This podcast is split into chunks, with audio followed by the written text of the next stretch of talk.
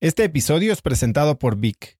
Si me conoces, sabes que soy un consumidor voraz de audiolibros y que he probado todo tipo de aplicaciones para seguir nutriendo mi mente mientras manejo o mientras corro o hago ejercicio, pero sin duda, por mucho, Vic es mi favorita.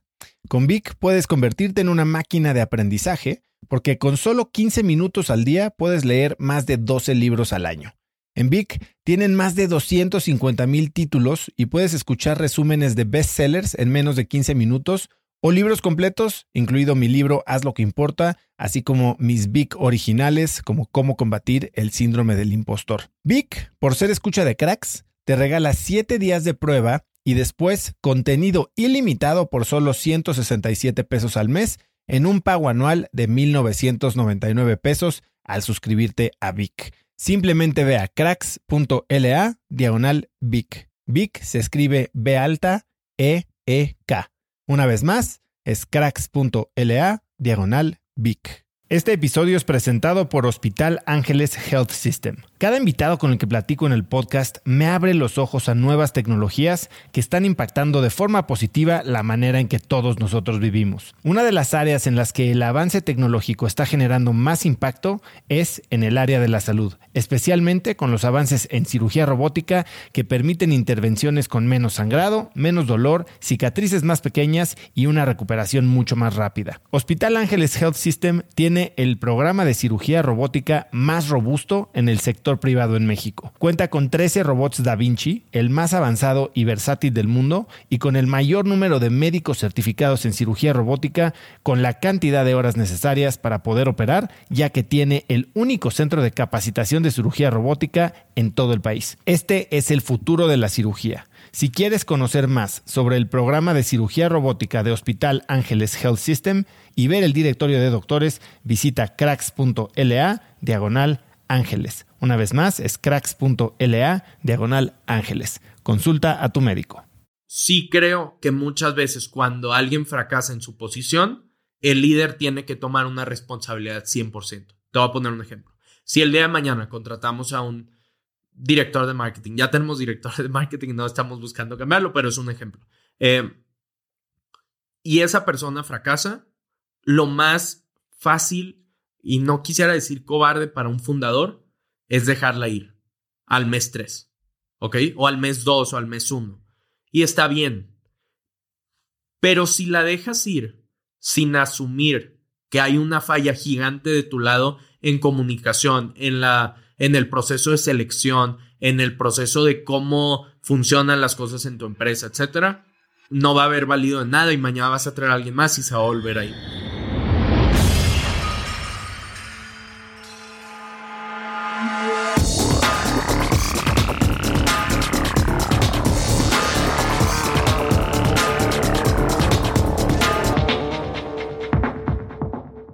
Hola y bienvenidos a un nuevo episodio de Cracks Podcast. Yo soy Osotrava y entrevisto cada semana a las mentes más brillantes para dejarte algo único y práctico que puedas usar en tu vida diaria.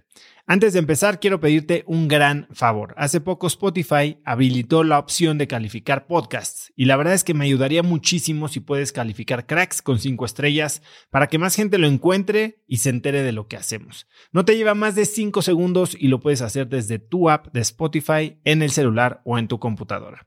Y ahora sí, mi invitado de hoy es Poncho de los Ríos y puedes encontrarlo en Instagram como arroba Poncho de los Ríos. Poncho es fundador y director general de la startup de logística Nowports. Poncho abandonó la carrera para emprender y ha sido parte de la prestigiosa aceleradora Y Combinator y recientemente admitido como parte de la Teal Fellowship del fundador de PayPal. A su corta edad es CEO de una empresa con más de 270 colaboradores y valuada en más de 400 millones de dólares con operaciones en varios países de América. Hoy Poncho y yo hablamos de coincidencias que te cambian la vida, de cómo aprovechar oportunidades y de la clave para liderar equipos de alto rendimiento. Te dejo con esta muy interesante entrevista con Poncho de los Ríos. Poncho, Bienvenido a Cracks Podcast. Gracias, ya estaba emocionado de venir. Ya lo venía siguiendo hace tiempo. Yo también, ahora que nos vimos en la gala de Endeavor, como que ya quería quedarme platicando ahí y dije, no, no puedo. Sí, hay que dejarlo para acabarme las historias. Estuvo buena, eh, la gala, igual. La verdad es que sí estuvo bien, bien hecha y, me dio mucho gusto ver a mucha gente ahora ahí de regreso. Poncho, eh, eres ahora sí que el, no sé si decir el hombre o el niño del momento. puede ser, puede ser. No me ofendo con el niño. Eh, pero vamos a llegar a todo lo que estás haciendo en, Nowports, este, cómo estás transformando una industria bien complicada, eh, con 23 años ya. Felicidades. Gracias. Eh, pero me gustaría dar un poco de contexto y para eso quiero preguntarte quién es Esther Wojcicki y cómo la conociste. Bien, buena pregunta. Esther historia bien rápida, ¿no? Yo me fui a un verano que mis papás me regalaron como de cumpleaños, de cumplí 16 creo, a Stanford en California, ¿no? Y porque era un geek desde chiquito, me encantaba la programación, etc. Estaba leyendo un libro que se llama How Google Works, ¿no? Cómo, cómo funciona Google.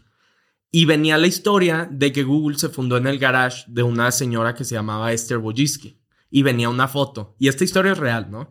Entonces, eh, voy al Starbucks de Stanford a leer como típico turista, ¿no? O sea, quería leer ahí en el Starbucks de Stanford. No leía en ningún otro lado, pero quería leer ahí. Y estaba sentada enfrente de mí mientras yo leía el libro, ¿sabes? Ya había pasado ese capítulo, me acuerdo que ya lo había visto hace días, etcétera, pero yo la vi y se me hizo muy conocida. Entonces me acerqué y relativamente soy alguien como medio tímido, ¿no? Eh, perfil de programador, eh, codear, etc.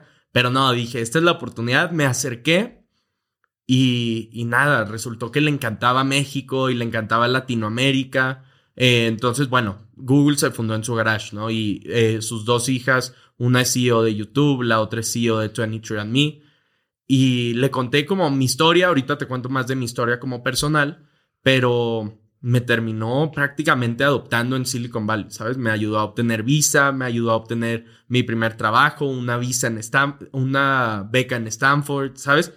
Me ayudó de cero a 100, ¿no?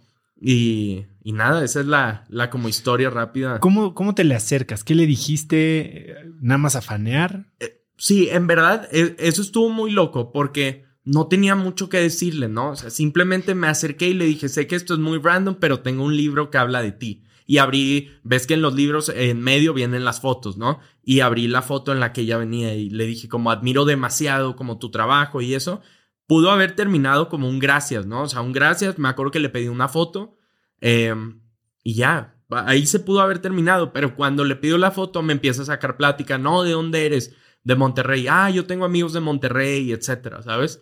Y nos quedamos ahí como dos días. Luego al día siguiente me invita a su casa, ¿sabes? Algo pues yo estaba ya de viaje, me invita a su casa, tomo un Uber para ir y conozco, conozco como a sus sobrinos, a la familia.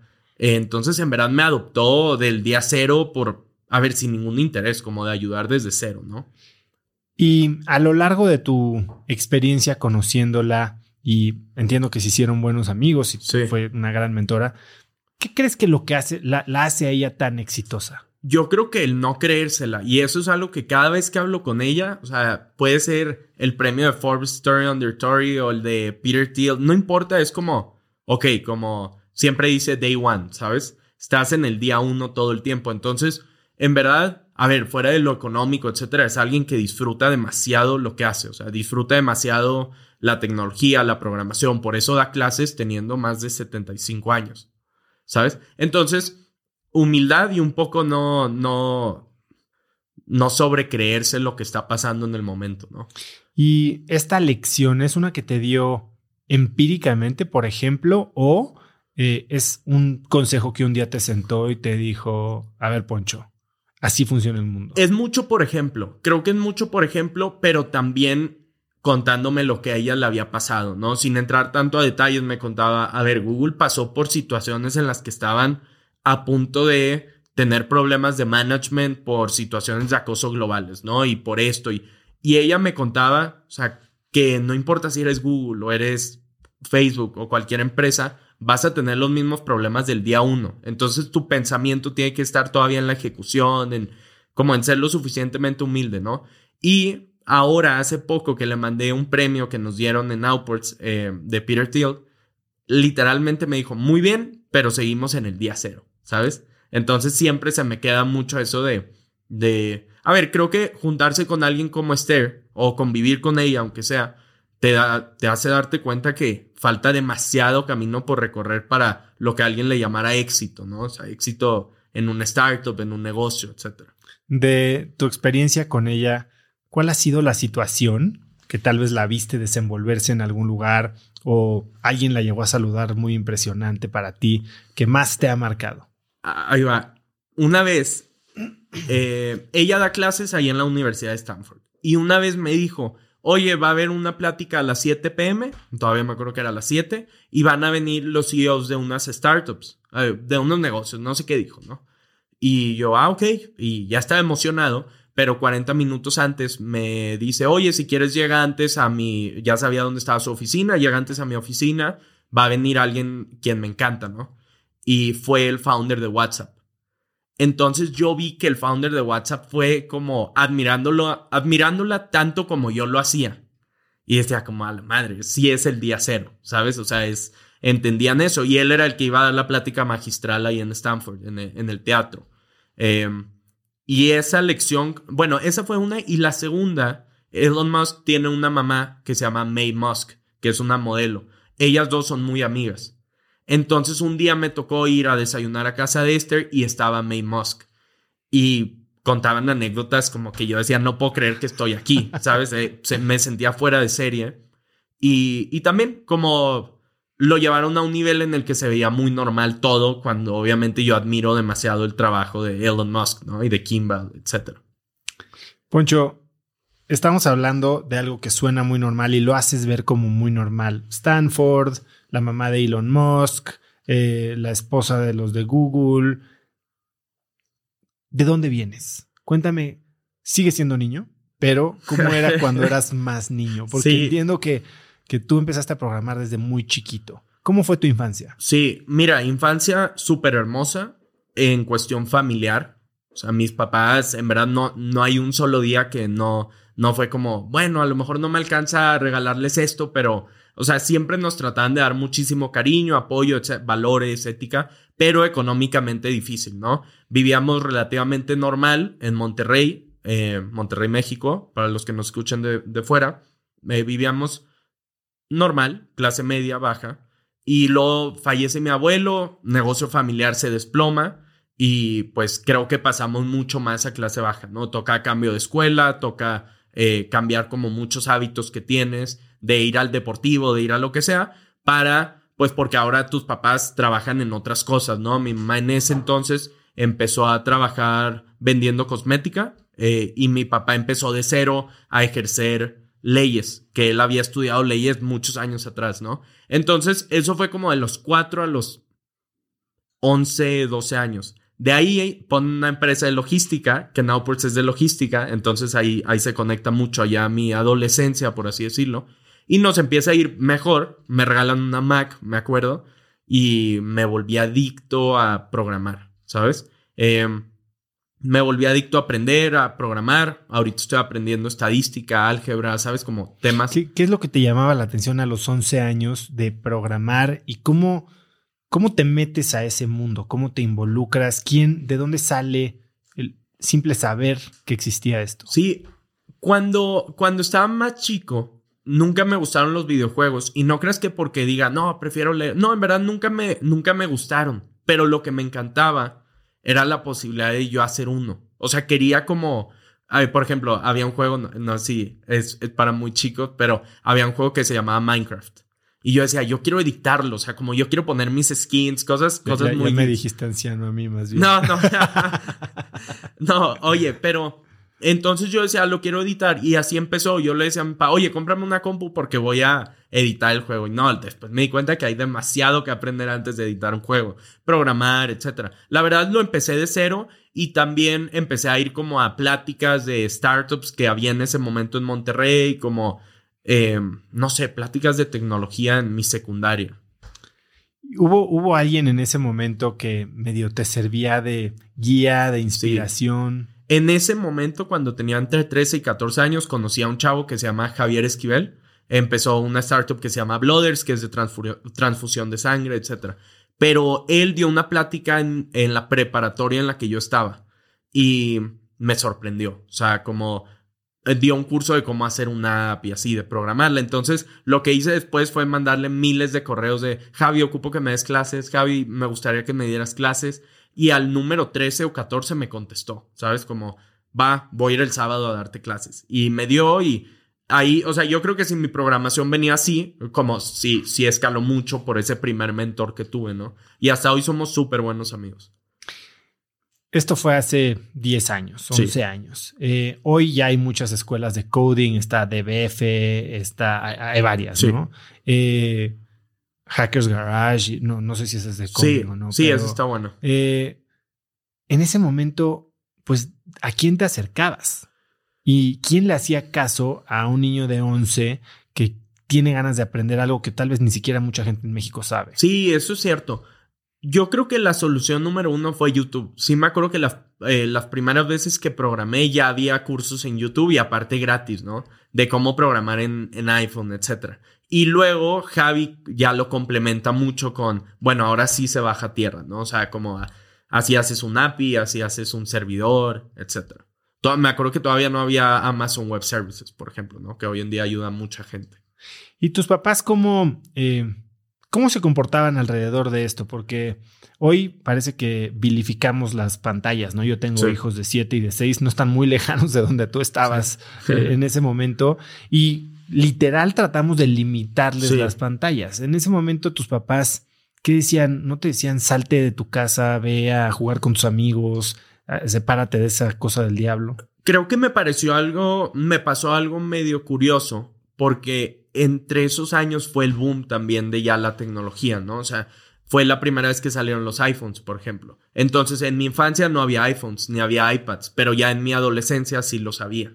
¿Me explico? Entonces, cuando, cuando ya me, me metí demasiado a las computadoras a los 13 o 14 años, creo que no lo satanizaban para nada, porque incluso me pagaban cursos a veces y me prestaban su tarjeta y así, pero porque sabían bien que, que estaba como loco programando, ¿no? Y le veían cierta fe a eso. O sea, creo que sí le apostaban a que podía pegar, pues a lo mejor ser desarrollador de software, etcétera. No necesariamente empezar una startup, pero como. ¿Y tú a qué le apostabas? Porque tal vez tus papás tienen esta visión de, ok, este puede ser el el career path de un niño programador. ¿Tú qué había del otro lado? ¿Era un juego? no, mi sueño era trabajar en Google. Me acuerdo que salió una película que se llamaba The Internship o algo así, eh, de unos chavos que se fueron y, y como que ahí empezó. Yo quería trabajar en Google y no hubo un solo verano que no mandé mi, mi currículum. No sé qué traía mi currículum, me estaría interesante verlo. Eh, pero, pero eso quería, estaba, estaba emocionado por hacerlo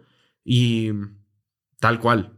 Ah, empezó como un juego, ¿no? Pero ya después sí quería, quería entrar a Google. Y después entraste a la carrera, como cualquier otro. Sí, entré a carrera en Monterrey, eh, como un mes y medio, y hubo algo que no me encantó. Lo que no me encantó principalmente fue que malamente yo creía que ya sabía todo, ¿sabes?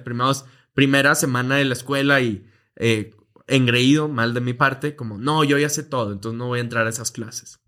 Y número uno, no sabía nada, porque en verdad lo que te enseñan entre eh, la carrera de, o sea, de programación y programar es muy distinto. Te enseñan muchos básicos, álgebra, estadística, etcétera, y no sabía nada de eso. Entonces, pasó la primera semana, segunda semana y tercera semana le dije a mis papás, ¿saben qué? Me gustaría irme a vivir a Stanford, porque ahí ya había pasado lo que, que conocía a Esther en ese verano, ¿sabes? Entonces, le hablé a Esther y le dije, estoy decidido a irme, como, porfa, ayúdame. Me recibió en su casa, me ayudó a aplicar a startups allá. Tuvimos que echar unas mentirillas de, de que no, yo ya estoy acá, no es que me tengas que pagar el vuelo, ¿sabes? O sea, hubo mucho, hubo mucho trabajo detrás, pero fue un tema de tres semanas.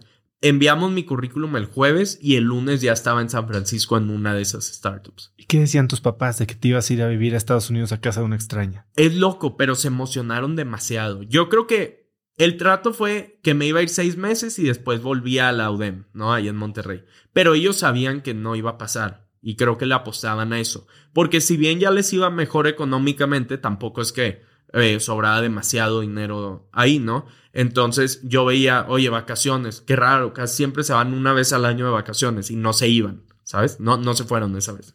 Em, y porque le estaban apostando a que a mí me pagaban como practicante en Palo Alto, entonces alguien tenía que pagar la renta, etcétera, y yo todavía no lo generaba, ¿no? Entonces le apostaron. ¿Y cómo fue este proceso de buscar trabajo como ilegal, eh, muy joven, sin experiencia en las startups pues, más hot de Estados Unidos? Sí, mm, buena pregunta. Creo que es sobre todo mentalmente como exhausto, ¿sabes? Terminas, terminas cansado de aplicar. Eh, me acuerdo que apliqué por Angelist, que es un, sitio web, a más de 44 o 45. ¿Qué decían tus aplicaciones? Eh, no tengo idea. Es una buena pregunta y eh, te prometo que si encuentro mi cuenta voy a ver. No sé qué ponía en el currículum. En verdad no, no sé qué ponía de experiencia.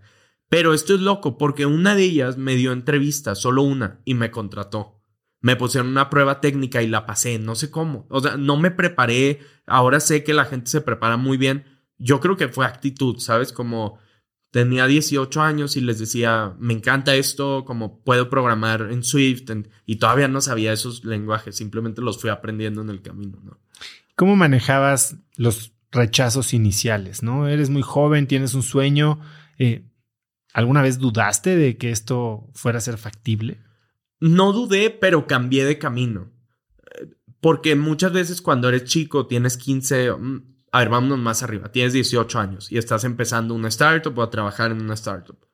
La verdad es que a mí no me tocó tanto ver gente que decía, no, no funciona lo que haces y no debes hacerlo y eres muy chico. Creo que simplemente me tocaba mucha gente que, bueno, a lo mejor ignoraba un poco nuestro trabajo, ¿no? Como, ah, ok, está bien, como a un lado. Y eso es un poco más peligroso, ¿no? Porque a veces dices, ah, ok, les encanta y, no estás recibiendo un apoyo. Entonces lo que hacía es que fui cambiando de círculos. Me acuerdo que entré a un grupo en Facebook que se llama Mexas en Silicon Valley y me terminaron ayudando demasiados, eh, no mexicanos nada más, sino latinos, en, como a desarrollarme en, en Silicon Valley, tal cual, desde dónde haces el súper, dónde rentas, etcétera, ¿no? ¿Qué otro tipo de hack te dieron que tal vez hoy le podría servir a alguien? Eh, meetups. Fui a mil meetups probablemente. Y creo, concuerdo mucho con esto de Naval, el founder de Angelis, que dice como que el networking a veces no te da un retorno necesario. Pero creo que en esas situaciones en las que estás entre vida o muerte y ocupas contactos para seguir en Estados Unidos y para empezar tu proyecto y todo, el network puede ser, o sea, networking puede ser de las mejores cosas, ¿no? Entonces, ir a cualquier tipo de evento que veas. Me acuerdo que iba a, noches de sushi, ¿sabes? Y, no, me gustaba el sushi, pero me encantaba ir a conocer gente. Y en verdad conocí gente loquísima. Me tocó conocer al CEO de LinkedIn en un meetup, ¿sabes? Y cenando con él, normal, y yo lo admiraba mucho, entonces estaba bueno ahí la dinámica. Logras ahora sí que mentir para dar que te den tu trabajo. ¿Y cómo es tu experiencia en tu primer trabajo en Estados Unidos? Buena, buena porque no hay mejor ventaja en mi opinión que ser underrated, ¿no? Que nadie crea en ti, etcétera. No digo que no creían en mí porque me dieron la oportunidad de estar ahí, etcétera, pero no tenía tantos votos de confianza, ¿no? no me acuerdo que llegué y me dijeron, oye, hay un nuevo proyecto en esta startup que queremos ver qué tal funciona. Era como de análisis de stocks, ¿no? Em, un, poco, un poco parecido a Robinhood en Estados Unidos, para comprar stocks y analizar cómo performaban, etc. Resulta que me, me dieron el proyecto, empecé a programarlo y no por mí, sino por todo el equipo que, que, lo estábamos haciendo, los underrated, nos hacíamos llamar, ¿sabes? Así se, bautizaron. Sí, sí, como era underrated porque eh, éramos puros practicantes, creo que había una persona que ya, ya era full time, ¿sabes? Y, solo programadores, no había product managers, no había diseñadores, nosotros lo hacíamos. Pero resulta que para la startup termina siendo la atracción número uno seis meses después. Y algo que me jugó bien ahí era que, pues no que, no que fuera el chistoso, para, no trataba de ser el chistoso, pero ya que estaba en confianza en Juno, que era la startup, éramos como 20 personas era de los que más hablaba, ¿no? Mi personalidad mexicana, trataba de ser amigos de todos, llevaba tacos, me hicieron el project leader de ese negocio, ¿no? Y te digo, se convierte en, el proyecto número uno de la startup y de repente tenía como graduados de Stanford y de, de distintas universidades reportándome. Esa fue una experiencia muy rara porque fue mi primera situación en liderazgo y no tenía ni idea, no había leído un solo libro de liderazgo, pero estuvo muy buena, hubo muchos aprendizajes después de eso. ¿Hay alguna lección que, que recuerdes, sobre todo de liderazgo, de algo que hayas hecho tal vez no de la manera más común, eh, tal vez un error del que aprendiste en ese hay momento? Hay dos, hay dos con los que me quedo y que hoy en día todavía trato de reforzar. El número uno era comunicación. Más bien, los dos se basan en comunicación, pero de distintas formas. El primero era, imagínate que tú, oso, vienes conmigo y me dices, oye, ocupo que hagas un micrófono negro de 10 centímetros. Ese micrófono puede ser de acero, puede ser de tela, puede ser de miles de cosas. Y me acuerdo que eso me pasó así. El primer día que me pusieron a cargo, me dijeron, hay que hacer esto. Y no volví a preguntar, ¿sabes? No hubo comunicación de, bueno, pero esto es rojo, esto es verde. Y lo que pasó es que un mes después que entregamos todo era algo completamente distinto. Y eso lleva un costo, lleva un costo alto para ingenieros de tiempo completo en esa startup. Y bueno, lo asumí. Entonces creo que es no asumir nada y simplemente eh, preguntar, preguntar todo lo posible a alguien que te rodea para que en verdad tu delivery sea mucho mejor. Y el segundo es el más importante para mí, que es alrededor de rendimiento o performance. Yo era muy malo diciendo cuando alguien no estaba haciendo algo de la mejor manera.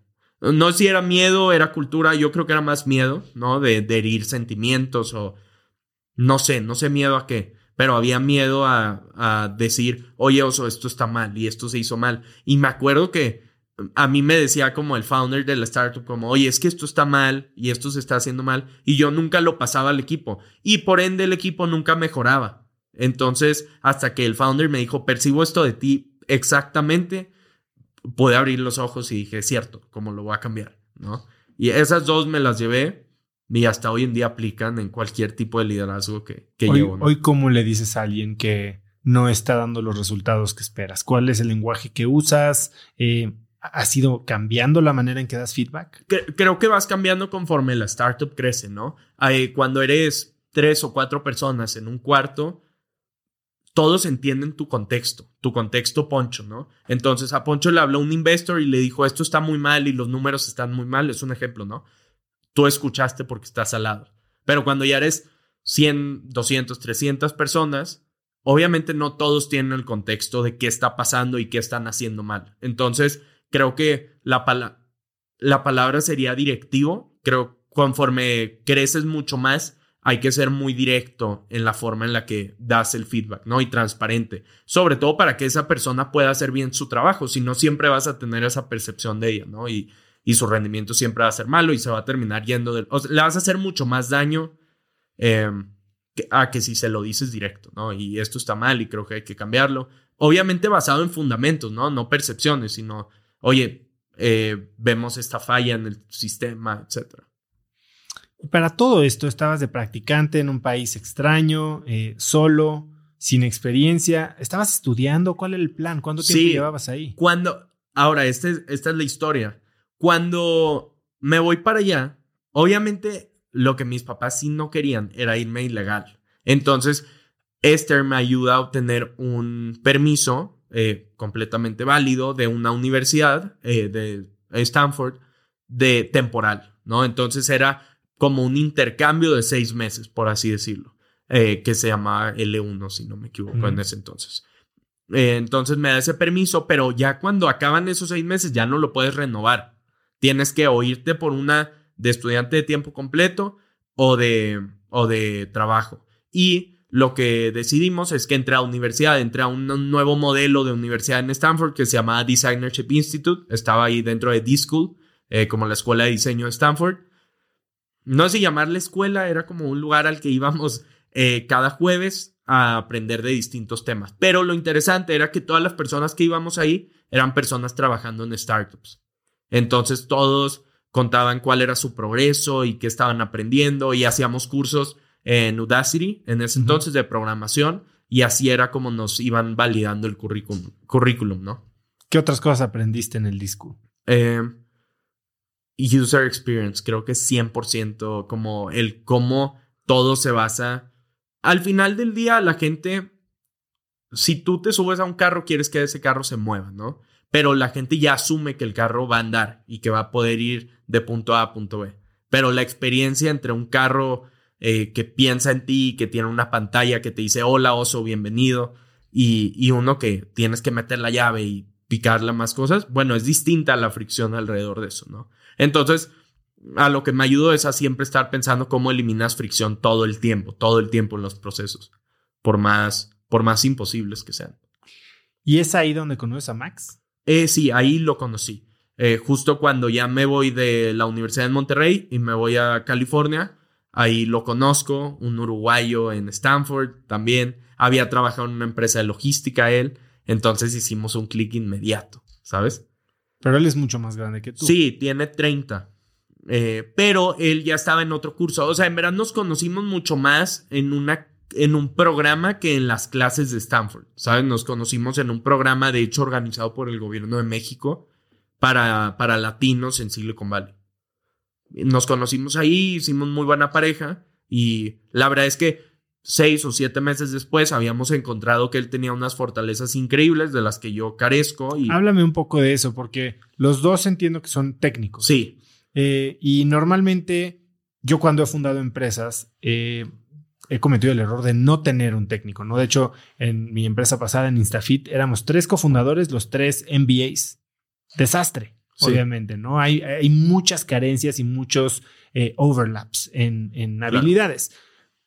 ¿Qué es lo que veías que tenía él que lo hacía un, un co-founder que podía generar éxito en la dupla, vamos a decir? Yo siempre lo molesto por esto, pero si bien él era programador también, trabajó para Disney, trabajó para Xperia, si no me equivoco, tenía algo como muy bueno, que no era tan programador y era más diseñador, ¿sabes? Entonces, en ese entonces él sabía mucho más y creo que hoy en día también puede ser, eh, sabía mucho más de user experience que yo, porque yo apenas estaba empezando a estudiar ahí, etcétera, ¿no?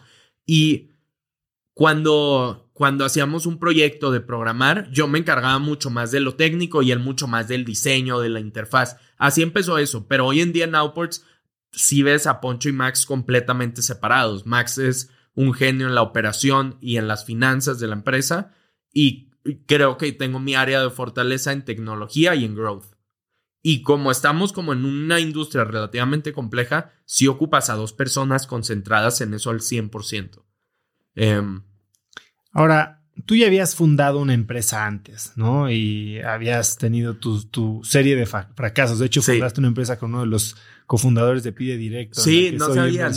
Ah, no sabía que, eras. Genial. Sí, sí, sí. Hace poco entré, eh, Hussein me invitó. Ah, bien. Eh, cuéntame un poco de esa experiencia. ¿Por qué fracasó y qué aprendiste de eso? Creo que, creo que fracasó por, por distintos intereses de nosotros. Teníamos 15 años. Eh, hoy en día somos mejores amigos. Antonio y yo que empezamos en Luca también. Pero teníamos 15 años. Creo que estábamos mucho más por el juego a que no haya opción B, ¿sabes? A, hacerlo exitoso cueste lo que cueste. Y en ese momento se abre la oportunidad de Stanford, se abre la oportunidad de allá. Creo que murió mucho más porque yo dejé ese proyecto, no me apasionaba. Y, bueno, obviamente eh, Antonio tampoco le encantaba la idea de que yo estuviera a cientos de kilómetros y él estuviera lidiando con los repartidores, con los restaurantes, pues en la operación como tal, ¿no? Y cuando deciden fundar Nowports, eh, tú y Max, ¿qué lecciones de lo que no funcionó, digamos, en tu primer emprendimiento, tratas de aplicar en estas primeras etapas, ¿no? Cuando ni siquiera sabes de operación y demás, pero tal vez en, en cómo estás incorporando, hay cosas que aprendiste de este fracaso que querías no repetir en la nueva. Mira, en el día uno hubo una muy clara, que era, yo creo, lo que mató Luca, que es la primera que lancé. Y esa ese primer aprendizaje fue o vamos a full o no vamos. Me explico, porque una opción era seguir trabajando en Juno, en la startup en la que estaba, que Max siguiera en Disney y simplemente hacer esto como un proyecto de tiempo completo. Entonces los dos hablamos y es, ¿sabes qué? Vamos a full, vamos a full, tenemos riesgo de perder nuestras visas, de quedarnos sin ahorros y de volver a casa. Eso fue súper claro. Y ahí, cuando él dijo como sí, estoy dentro, porque yo creo que yo no tenía tanto que perder, tenía 20 años o 19, yo creía que tenía que perder, pero a la vez como no tenía tanto. Y, y él pues ya tenía pareja, ahora va a tener su hijo, me explico. Y, y cuando dijo, ¿sabes qué? Sí es cierto, vamos a renunciar, dije, ok, uno, estoy con, con el co-founder adecuado y dos, no hay opción B. O sea, no, no había opción B, no, no había forma de que no funcionara. Entonces, al día siguiente, eso fue en una videollamada, él estaba en Kansas City y yo en Stanford. Y bueno, en Palo Alto. Y al día siguiente no dijimos vamos a renunciar mañana, para nada. Los dos nada más nos hablamos, oye, ya renuncié. Y Max me dice, ya voy para allá. Y se mudó a mi depa, a un cuarto, y ahí estuvimos. Ese fue el aprendizaje número uno. Y el segundo fue los roles. Max y yo hemos cambiado de roles como tres o cuatro veces. Eh, primero yo era CTO, él era CEO. Después yo era CTO, sí, CTO y él era CEO, pero encargándose de la operación. Y después decidimos traer a un CTO, que es como un tercer co-founder en la empresa, se llama Santi. Y yo quedo como CEO y él como CEO. ¿Sabes? A lo que voy es que siempre hablamos muy claro de que el ego no puede estar en esas posiciones. O sea, a lo mejor y mañana me toca hacer, eh, no sé, cualquier posición, CRO, etcétera, y a él le toca ser CEO y al revés, y no lo vemos como una debilidad, sino es dependiendo de la etapa de la empresa. ¿sabes? En un principio me tocaba a mí dirigir los sprints y dirigir a dónde iba el producto. Después me tocaba mucho más lidiar con investors, etcétera, ¿no? Ese aprendizaje fue bueno porque en mi primera startup no sé si teníamos un rol. Creo que no había un rol, ¿eh? Solo éramos tres, eh, éramos dos co-founders dándole como, como locos. Sí, y existe esta esta facilidad de patear la decisión difícil de asignar roles para después. Y que cuando las cosas están difíciles, todos culpan a los otros, ¿no? Porque no, no hay definición. Esas dos las apliqué desde el día. Otra decisión que es difícil tener y que al no haber nada es muy fácil patear es la del equity split. Sí. Em, y el acuerdo de accionistas o de founders. Ustedes de entrada eh, firmaron un acuerdo de founders con la idea de tener un vesting y demás? Ahí te va. Cuando empezamos, Nowports relativamente nace porque mi familia tenía una empresa de logística dos o tres años antes, tradicional, y yo decía, esta industria se puede romper. Entonces Max era un poco ajeno a la industria. Eh, entonces decidimos empezar Nowports, lo invito como cofundador, ya que veníamos trabajando juntos. Y lo que me habló mucho de sus valores es que él me, o sea, me mandó un mensaje muy bueno de por qué yo debía tener más equity, ¿sabes? Como un poco más. ¿Qué decía? Eh, pues, nada, que básicamente habíamos, eh, que era un proyecto que yo había empezado, ya iba muy avanzado, hoy en día lo es y no era nada, era, era solo un software, no teníamos clientes, pero me habló mucho de sus valores, que, que era alguien que fácilmente podía decir, no, quiero 50.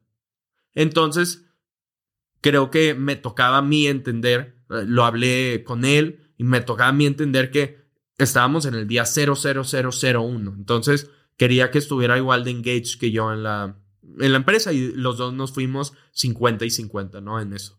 Em, hoy en día creo que fue la decisión correcta. Creo que no siempre es la decisión correcta. Hay veces que hay que dividir, pero todo está basado en commitment y habilidades, ¿no? O sea, si los dos están a full y tienen las habilidades para escalar esto, genial. Si faltan habilidades, creo que hay que, hay que split. Ahí ya más o menos las teníamos claras. Y esa decisión es fácil, ¿no? 50-50, vamos equity parejo y listo, y vamos, vamos a arrancar. Pero corres el riesgo, si no te proteges, de que uno de los dos se abandone y se lleve el equity o se quede con el equity. Eh, ¿Hicieron algún tipo de acuerdo de vesting desde el inicio? Sí, vesting de cuatro años desde el inicio. Y es más, cuando cerramos la primera ronda, lo reiniciamos por gusto propio. Y la principal razón de eso... Al 100%. Al 100%. Y eso fue hace tres años. Digo, ya me lo sabestean de nuevo. Eh, a mí me encanta como... Creo que era como un reto, ¿sabes? Los inversionistas no confiaban en nosotros porque teníamos 20, 20 años y 27. A ver, cuéntame un poco eso. O sea, a ver, ya se pusieron de acuerdo Max y tú, 50-50, vamos cuatro años. ¿Quién los apoyó al inicio? ¿Cómo financiaron esto? Cuando empezamos, porque quiero explicar, porque si me escucha después me va a odiar, pero cuando empezamos no le contamos a nadie. Por novatos, malamente no le contamos a nadie. Renunciamos y aplicamos como a 10 aceleradoras. Resulta que logística era un tema que a la gente, como a los inversionistas les empezaba a llamar la atención por Flexport, que era un competidor, un competidor que tenemos en Estados Unidos. Y nos aceptaron en Y Combinator, pero te lo juro que nosotros no entendíamos que era Y Combinator. O sea, sí sabíamos, pero no sabíamos la escala de lo que era. Me explico, no, no sabíamos que era de las mejores aceleradoras, etcétera. Puede ser por mi edad, ¿no? O sea, era muy chico, no, no tenía idea del impacto. Entramos y ahora sí, ahí le hablamos al co-founder de Green en ese momento, que era John Lewy, em, y como, oye, entramos. Y te lo juro que la gente nos decía, ¿cómo? ¿Cómo? Y no me avisaste que aplicaste, etcétera. Y, y... A él ya lo conocías. Sí, a él ya lo conocía porque él nos dio la clase en el taller en el que nos conocimos Max y yo. Entonces, él estuvo en el día uno en el que Max y yo nos conocimos. Y eso creo que creó un bonding desde el principio fuerte entre los tres, como, como de advisor, de mentor, y nos ayudó muchísimo en ese transcurso, ¿no? Pero, pero sí, y nos apoyó sin interés, porque cuando entramos a YC, Nowports no era para nada una startup llamativa ante los inversionistas, etcétera, y, y en verdad nos apoyó como desde el día uno. Pero sí quiero decir que antes de eso fue un error nuestro no pedir ayuda a otra gente, ¿sabes? Y cuando entraron a Y Combinator, ¿cuánto tiempo llevaban juntos? Como seis meses desde que renunciamos y que estaba viviendo en mi cuarto en... ¿Qué había cuando entraron a YC? Había una plataforma y cero clientes. ¿Y cuál era la idea? A ver, se juntan tú y Max queriendo romper la industria de la logística. ¿Con qué visión? ¿Tenían algún modelo que querían copiar? ¿Ya se habían inspirado en algo? ¿O simplemente había una necesidad que ustedes, por contactos como de tu familia o de la experiencia de Max, medio que conocían? Voy a explicar, me voy a ir un poco atrás a la industria para, para contar, y nunca he contado esto en específico a nosotros no nos gusta la logística, ¿ok? y de eso estábamos seguros, porque yo ya conocía el negocio de mi familia de, unos años atrás y Max ya había trabajado en una empresa de logística. Entonces, desde el día uno dijimos, si en 20 años esto es lo más exitoso del mundo y es una, voy a omitir el nombre de una empresa de logística tradicional, no voy a ser feliz. O sea, no, no lo vamos a ver como un éxito. Y me acuerdo que esa plática la tuvimos creo que caminando a un subway. No me acuerdo cómo fue, pero íbamos caminando y fue, sí es cierto, no queremos ser una empresa de logística. ¿Qué es lo que nos apasiona en Nowports?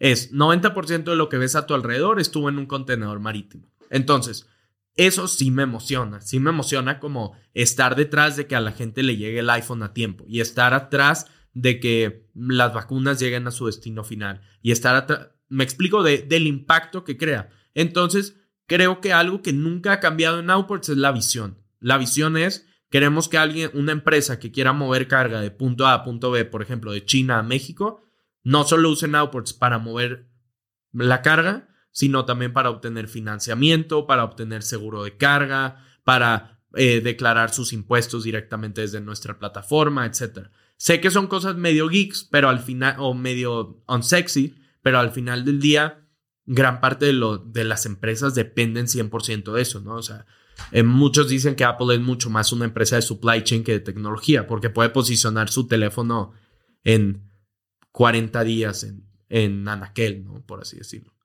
Y entonces entramos a YC, nos dimos cuenta que para cumplir esa visión a largo plazo de ser el sistema operativo de cadena de suministro, teníamos que empezar por logística. O sea, teníamos que pasar por ahí y nos encanta. O sea, hoy en día lo hacemos. ¿Por qué? Porque lo hacemos distinto. No hacemos el, o tratamos de no hacer el proceso tradicional de un agente de carga. Tratamos de cambiar completamente la experiencia y eso ya nos encanta, ¿no? Eh, son dos approach completamente distintos. Entran con todos estos bríos, con ganas de transformar una industria sumamente arcaica, arcaica enraizada en sus costumbres, eh, una industria de papel, básicamente. ¿Cómo es tu experiencia tratando de llegar a, a un cliente potencial con cero experiencia, con muy poco conocimiento de la industria, con muy poca edad, hablarles tal vez de cosas que ni siquiera entienden como sistemas? De lo que nos dimos cuenta en ese entonces era cuando empezamos decíamos, queremos que Nowport sea para cualquier empresa. Y después fue, ok, no, espera, las startups no ocupan Nowports y las pequeñas y medianas empresas no ocupan tanto Nowports.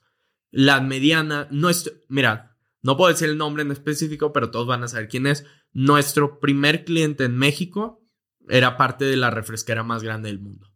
¿Me explico? Entonces, ahí fue como, ah, ok, estas empresas sí tienen esa necesidad de digitalización, de sistemas, y desde ahí nos centramos en empresas medianas y grandes. No confiaban mucho en nosotros, a lo mejor decían, bueno, te voy a dejar que me muevas esta carga y te voy a dejar que, que muevas este paquete que tengo en Amsterdam. No su cadena de suministro principal, pero fue un proceso de ventas pues lento que nos terminó dando resultados, ¿no?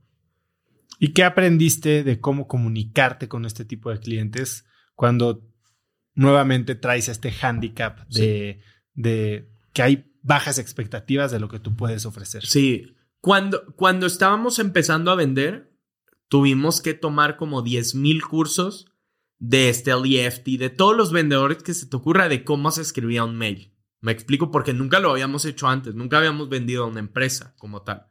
¿Cuál es el curso que más te marcado? Creo que el de Steli EFT, el de How to Sales 101. Eh, lo tiene en YouTube, me encantó.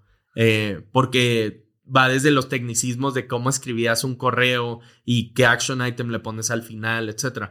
Pero esos aprendizajes fueron clave porque lo que tratábamos de hacer era vernos tan profesionales para contrarrestar que cuando nos vieran iban a decir, ah, tienen 20 años. Me explico. Y y eso, eh, aprendimos como locos.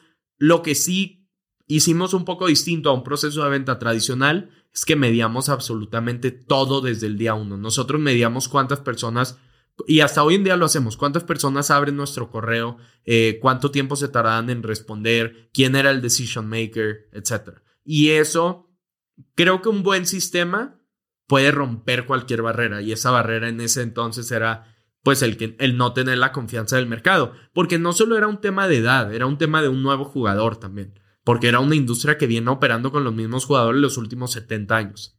Y en ese momento para manejar todo este pipeline de ventas, ¿usaste algún CRM? Sí, Close.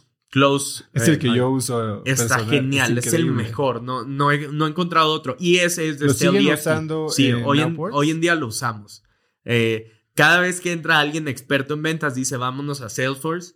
Pero algo que me ha encantado de, de Close es que les escribes un correo de, oye, estaría bueno que este filtro tuviera esto. Y al siguiente día lo tiene. O sea, es como una startup y todo el tiempo cambia.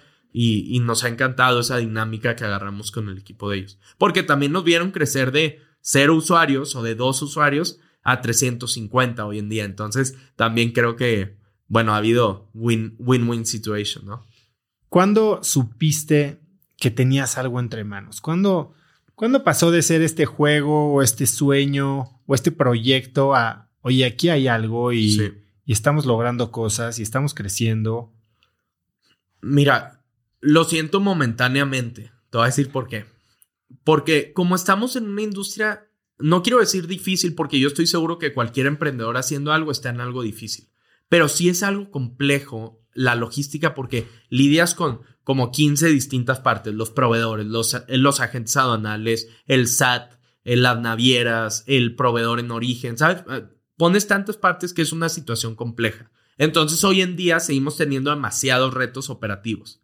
Eh, si te digo de los momentos en los que he dicho, ok, como Nowports va bien, fue esa vez que cerramos el primer cliente, dije, ok, por fin dimos en el, como en el blanco de qué tipo de clientes queríamos. O sea, ¿Y cuál era el servicio que le ofreciste a ese primer cliente? No, ese primer servicio eh, es, era en Santa Fe, en Ciudad de México, sus oficinas. Llegamos, les, les enseñamos eh, diseños de la plataforma. ¿Cómo te vestiste para esa reunión? No me acuerdo, creo que fui en botones, algo de lo que me arrepentiría, eh, porque no me quedaba tan bien. Eh, pero fuimos en, fuimos en botones, en traje y todo, y nos hemos dado cuenta que es mucho mejor ir natural a, vender. Digo, tampoco sin caer en las crocs, ¿no? De home office, pero ir, ir natural. Pero a ver, llegamos y les ofrecimos, oye, si tú mueves tu cara con Output, vas a poder ver en tiempo real dónde va tu barco, cuando llega, notificaciones. Y todavía no teníamos nada de eso. Teníamos algunas cosas, pero no teníamos nada.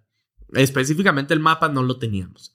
Y, y Coca-Cola ese día, como a las 7 pm, imagínate que fuimos a las 12 pm y a las 7 pm nos dice, oigan, aquí está su primer embarque.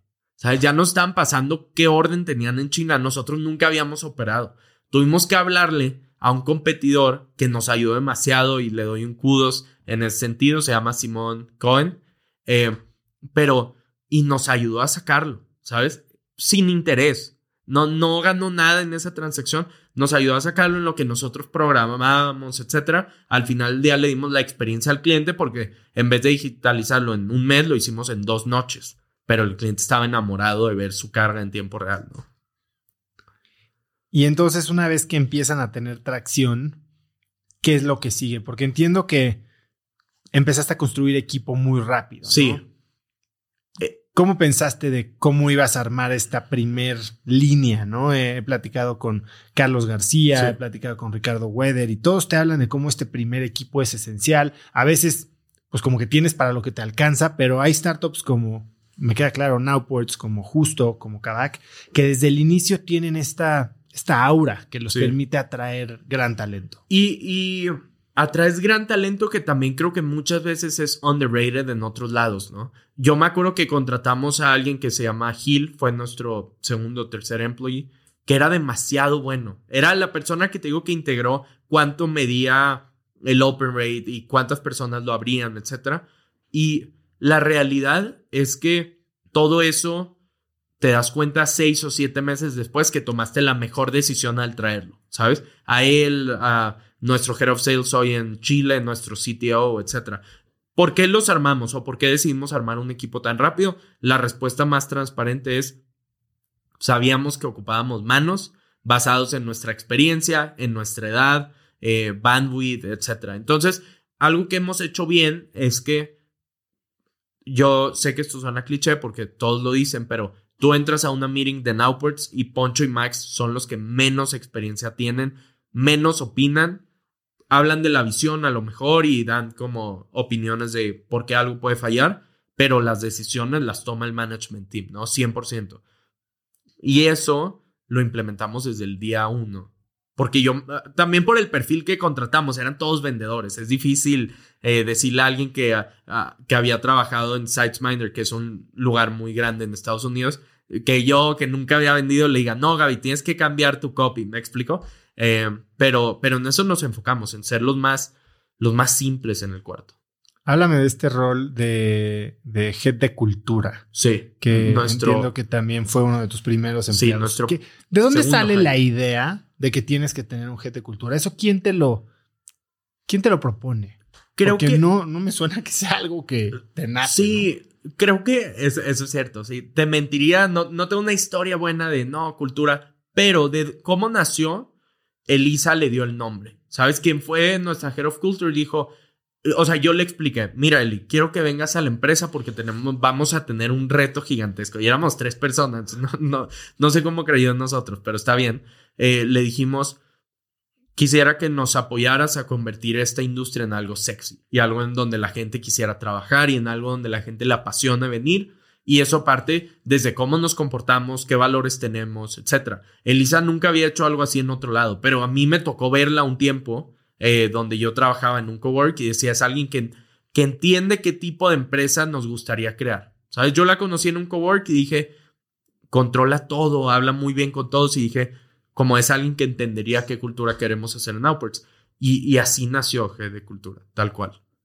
Y en ese momento en el que tal vez te recargas en alguien para generar algo tan crucial como la cultura, eh, ¿dónde pintas la raya entre desprenderte como founder, que es una de tus responsabilidades principales, fijar la cultura, y darle autoridad a esta persona? Cuando, cuando, bueno, yo así veo la cultura, ¿no? Todos tienen que ser embajadores y de hecho justo ahorita estamos en una transición ya por la etapa de la empresa en la que ya no se va a llamar cultura, se va a llamar people nada más. Y no es porque la cultura ya no sea importante, al contrario. Creo que el tener un head de cultura puede dar el mensaje a los demás de que él es el único encargado de esparcir la cultura Nowports dentro de la empresa, ¿no?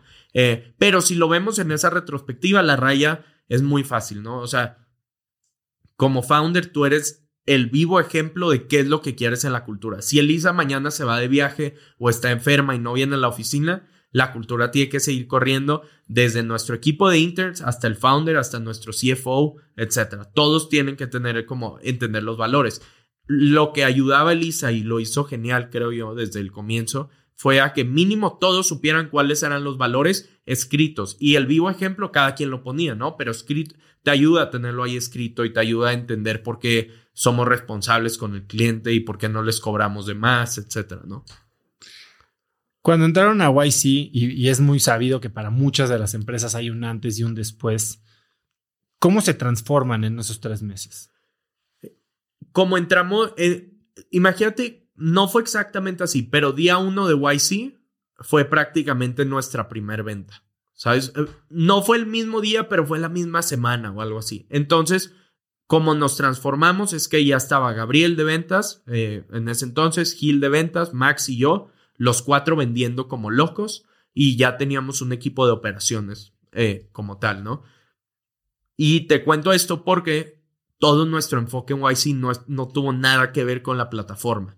Creo que fue un incendio después porque no invertimos en tecnología, no contratamos casi desarrolladores más que a Luis Doris, que fue, era alguien de mi edad que todavía estaba estudiando en la universidad, ¿sabes? Y, Mike Ramírez, que, que fue otra persona que se sumó, pero nuestro equipo de tecnología no creció tanto y lo que creció como loco fue el equipo de ventas. Entonces, vendimos muy bien y nuestros números en YC, te prometo que se fueron así al cielo, pero después tienes un churn gigantesco porque no hay propuesta de valor, todo es un caos interno, etcétera. Que es algo bueno por pasar, porque aprendes demasiado como startup, ¿no? Lo que quieres es tracción, quieres ruido en la puerta. Y saliste de ahí y levantaron una serie de, 8.6, sí. Millones de dólares. Sí, de locos, de locos. Eh, no, no lo creíamos irreal en todos los sentidos. Nos ayudó mucho, te digo, John en ese entonces eh, y Michael Sitchmore, que lo conocimos después, que fue un investor ahí que entró con nosotros en YC, ¿no? Eh, pero ahí ya ahora sí pasas YC y es como una cruda, ¿no? cuando vas de fiesta o una resaca. No sabría qué es eso.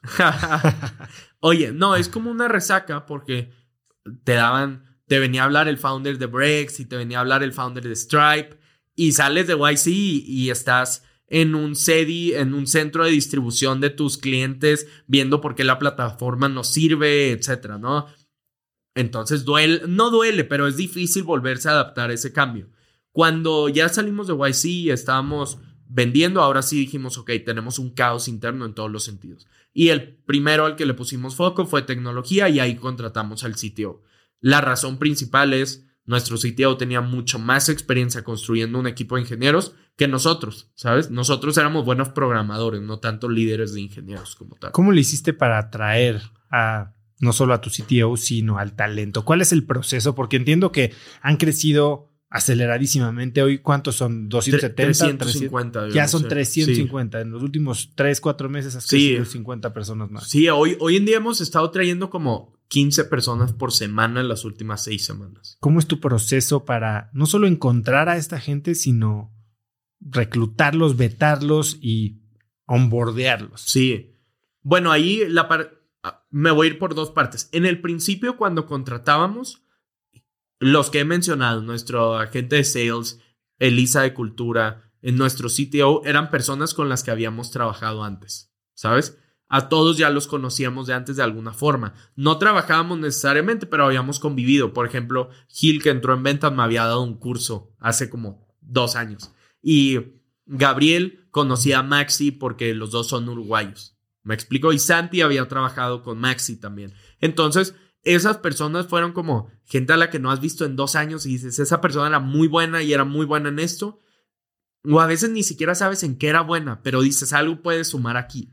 Y, y, a ver, creo que eso es un error, pero nosotros a veces contratábamos gente que decíamos, no sé para qué vas a ser bueno exactamente, pero confía en nosotros y te va a ir bien. Y confiaban y se unían, nuestra gente de diseño también, o sea, fue, fueron cosas en las que ellos apostaron por Nowports. Creo que nos veían al principio, la única manera en la que creo que alguien puede contratar talento bueno es una demostrando resultados, pero dos demostrando entrega. O sea, que, que cuando hables con él, demuestre que si bien no es tonto y no es necio y no va a ser como, no se va a ir al abismo, es alguien que va a hacer todo porque el proyecto funcione. Y creo que la gente notaba eso. Porque Max emigró a México ahora, donde construimos Nowports. Yo emigré a Ciudad de México. ¿Sabes? Todos estábamos all in aquí.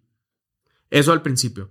Y ahorita eh, te puedo decir que creo que People es nuestro, nuestro equipo más en caos, ¿no? Eh, justo contratamos allí o que, que es alguien que tiene demasiada experiencia, es nuestra Head of People, pero no, no hay forma de traer a 15 personas semanales sin no tener caos. Me explico, realmente es, es difícil.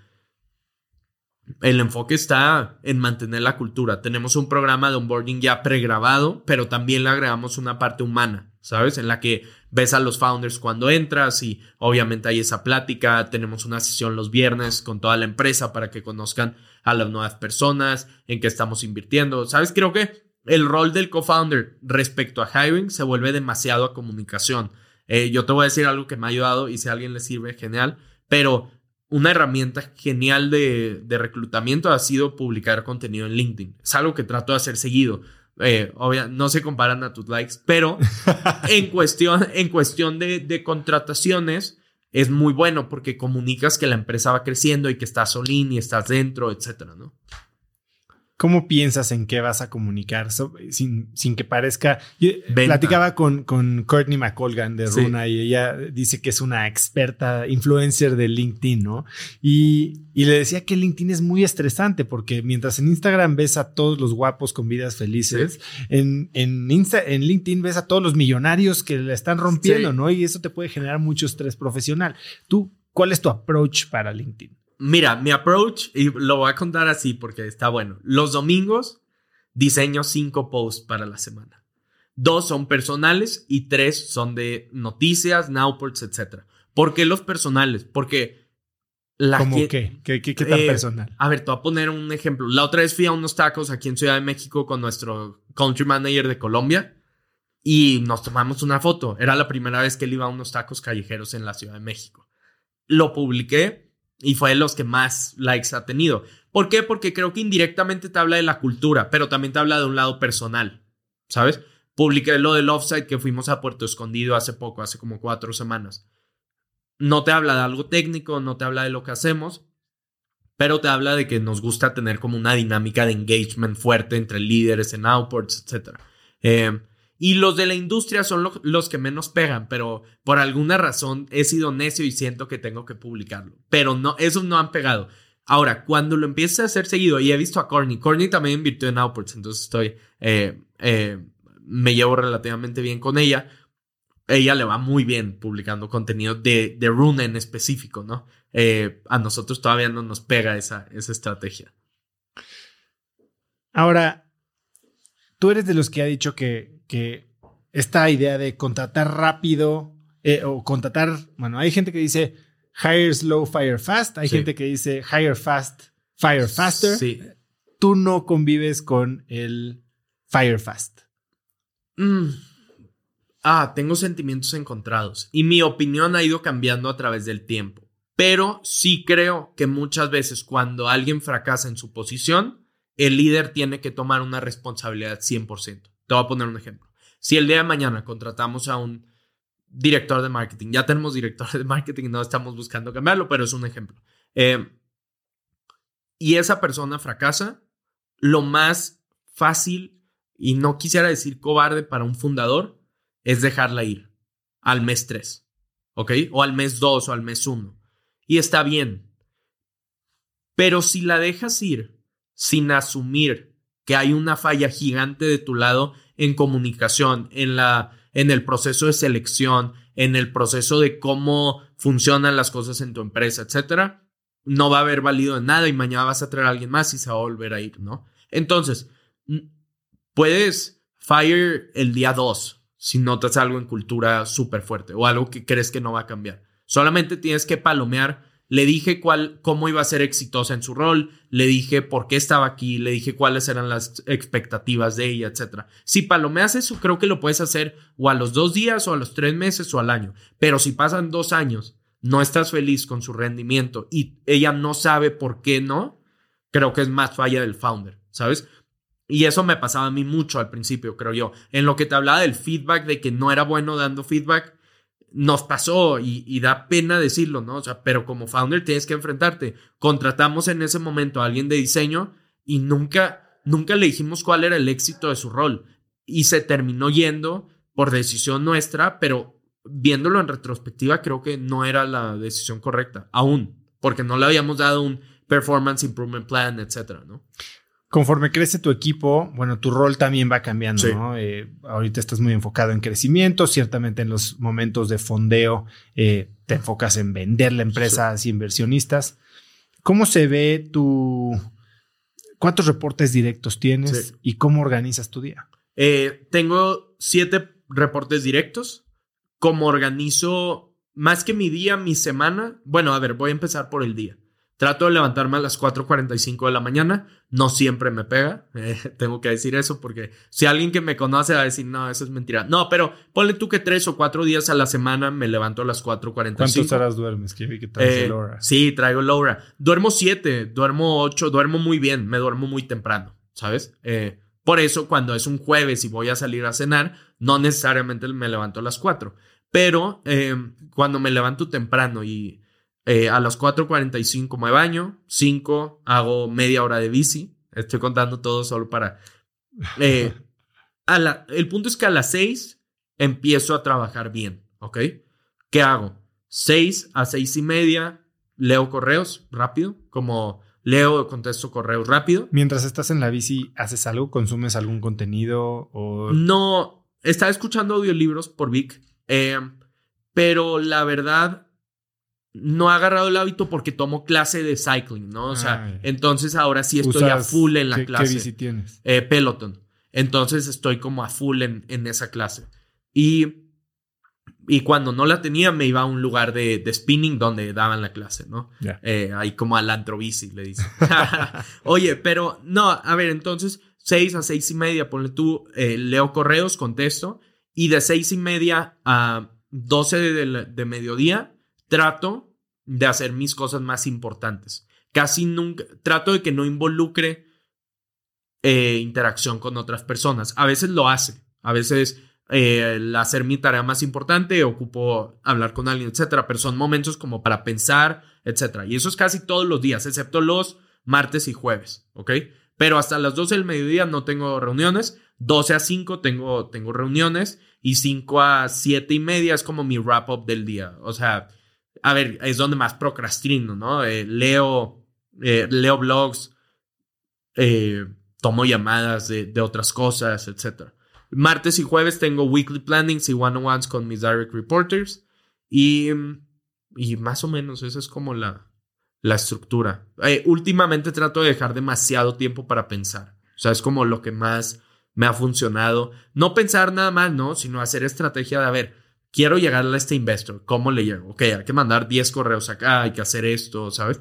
Manejo un sprint propio de como, bueno, esta tarea ya la hice, esta no. Todavía mantengo esa parte geek dentro de mí. Hace rato hablábamos de tu ronda después de YC, 8.6 millones. Eh, ¿Cuánto tiempo te duró? Y esa, esa historia de hadas en la que todo el mundo te avienta dinero terminando YC, ¿cómo, ¿cómo se comparó con el momento en que fue hora de levantar tu serie A?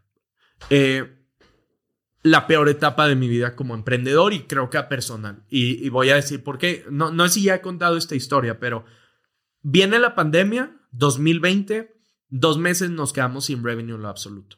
Eh, solo para poner como una línea de tiempo. Marzo 2019 levantamos la ronda de 8.6, ¿ok? Viene la pandemia y todavía nos queda como la mitad de la ronda. O sea, no, todavía tenemos 4 millones de dólares dos meses se nos va el revenue, así completamente. ¿Por qué? Porque no sé si te acuerdas que las empresas cerraron y nadie, nadie pedía nada. Teníamos dos decisiones que hacer. Una, dejas hacia el equipo, esperas a que reactive. O dos, creces el equipo de growth masivamente, expandes tu línea de clientes y el día de mañana van a tener que mover cargas, sí o sí. Pero nuestra apuesta era, si X empresa ahora solo mueve la mitad, mínimo ya vamos a tener el doble de empresa. Esa fue nuestra opinión.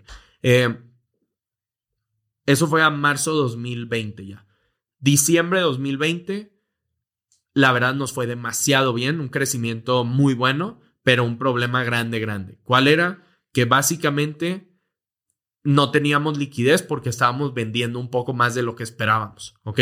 Y nosotros no recibimos el dinero en automático, o sea, nosotros recibimos el dinero 90 días después. Entonces, siempre tienes una bolita ahí corriendo. Entonces, ¿cómo funciona el modelo? Eh, yo soy vamos a decir Coca-Cola, Sí. voy a traer un barco de China, eh, yo te digo, órale Poncho, échame el barco, tú pagas por ese barco. Sí, exacto. Yo pago por ese barco y Coca-Cola me paga en 90 días. Pero esto ya es en el nuevo modelo de financiamiento. No, o- no, ese es de la pura carga como tal. Ahí todavía no lanzamos financiamiento ni nada. Ese era de la pura, Del puro del puro costo del flete, por así decirlo. Eh, vaya reto, porque es 16 de diciembre y Max me habla y me dice, no tenemos liquidez, ¿sabes? Como no podemos pagar nómina, no podemos pagar nada, ¿sabes? y peor Navidad en nuestras vidas, ¿no? Terminamos pudiendo pagar nómina, etcétera, pero teníamos días para la quiebra porque no recibíamos pagos. Y si no le pagas a los proveedores a tiempo, eh, pues mueres, ¿no? Eh, básicamente. Entonces, ahí fue cuando decidimos salir a la Serie A. Eh, por varias razones, ya ocupábamos más capital, queríamos contratar talento de más alto liderazgo, contratamos a un Head of Finance para que ya no nos pasara ese tema de flujo de capital, y nos tardamos más de tres o cuatro meses haciéndolo. No había un solo fondo que, que se animaba, eh, nos ayudó muchísimo la gente que nos ayudó desde el principio, o sea, creo que, que nos ayudaron mucho, pero no, no había el apoyo que necesitábamos como tal, ¿no? La terminamos levantando hasta junio 2021. O sea, seis meses después de ese tema. Lo bueno es que nuestro Head of Finance nos ayudó demasiado en todos los sentidos a venir a poner la casa en orden. O sea, a ver, ya solo damos créditos y esto, ya solo eh, a implementar esas reglas como tal, ¿no? Em, seis meses como hell, ¿no? O sea, era lo peor esos seis meses. Eh, mentalmente te consume hablar con inversionistas, que todos te digan. Ve- ves que hay un tema cuando levantas capital que es muy malo para ti porque nadie te da feedback. Nadie te dice, oye, es que Nowports no es bueno por esto y no me gusta por esto. Casi todos te dicen, el modelo es increíble, pero esta vez Este momento no puedo. Sí, este momento no puedo y este momento no estamos tanto en la TAM. Entonces no te enriquecen. Yo creo que eso debería cambiar eh, como tal en, en las dinámicas. Pero bueno, eh, recibimos muchos no. Un fondo creyó en nosotros, creyó en nosotros por la visión a largo plazo. Que eso me di cuenta que también era un error. Estábamos pichando mucho lo que ya hacíamos, pero no a dónde íbamos. Y a la gente le emocionaba un producto de finanzas que lanzamos después. Y esa fue la razón de por qué creo que a Nopers le fue bien en la Serie A y después en la Serie B tres meses después. Eh, es- ese, esa lección que tú estás contando es algo que hace ya varios años, Baris, eh, Baristo Babé de Pulpomatic, en una comida me dijo exactamente lo mismo. Me dijo, Oso, no importa si no sabes cómo vas a llegar, pero tienes que ser capaz de vender un escenario en el que conquistas el mundo y la luna y Marte Sí. y el sistema solar. Sí. eh, en, en el que tu empresa hace todo lo imaginable y lo que no te puedes imaginar también. ¿En qué momento o cómo, cómo siempre tuvieron esta visión, simplemente no la estaban comunicando o fue regresar al pizarrón y decir, bueno, ¿qué más podríamos construir? Yo creo eso, a ver, concuerdo 100% con lo que dijiste. Yo creo que fue un tema de que ya teníamos a dónde queríamos ir, pero nuestro síndrome del impostor estaba ahí y nuestro miedo al fracaso y Nowports va a estar en quiebra, nunca vamos a levantar, no te permitía hablar de un futuro feliz, me explico, porque ya escuchaste muchos no, o sea, es difícil ser carismático y hablar de por qué Nowports va a ser exitoso cuando demasiada gente pues está pasando el proyecto, no los culpo, ¿no? O sea, cada quien por sus razones, pero sí Creo que la visión la teníamos desde el principio, o sea, sabíamos que queríamos ir a finanzas, creemos que podemos ser el trade finance partner más grande en la TAM sin ser una fintech, me explico, o sea, eso siempre lo hablamos, solo no, no lo hablábamos ahora por un tema de mal manejo emocional de la situación, ¿no? Y en esos momentos en los que te entra la duda, en los que llega el síndrome del impostor, en los que tal vez, y tal vez menos te está pasando ahora que han tenido tanto éxito, que vamos a hablar de ese lado de la moneda, pero en esos momentos de simplemente no poder despejar este cielo nublado y lluvioso que hay encima de ti, ¿cómo lo manejas? Yo lo manejo de tres formas y las tengo como escritas y ahora están en mi rutina semanal. Número uno, dosis de familia y gente cercana, pareja, amigos, no importa quién sea. Tienes, o sea, como a mí me pasaba, me fui a vivir, esos seis meses me fui a vivir a la oficina, ¿ok?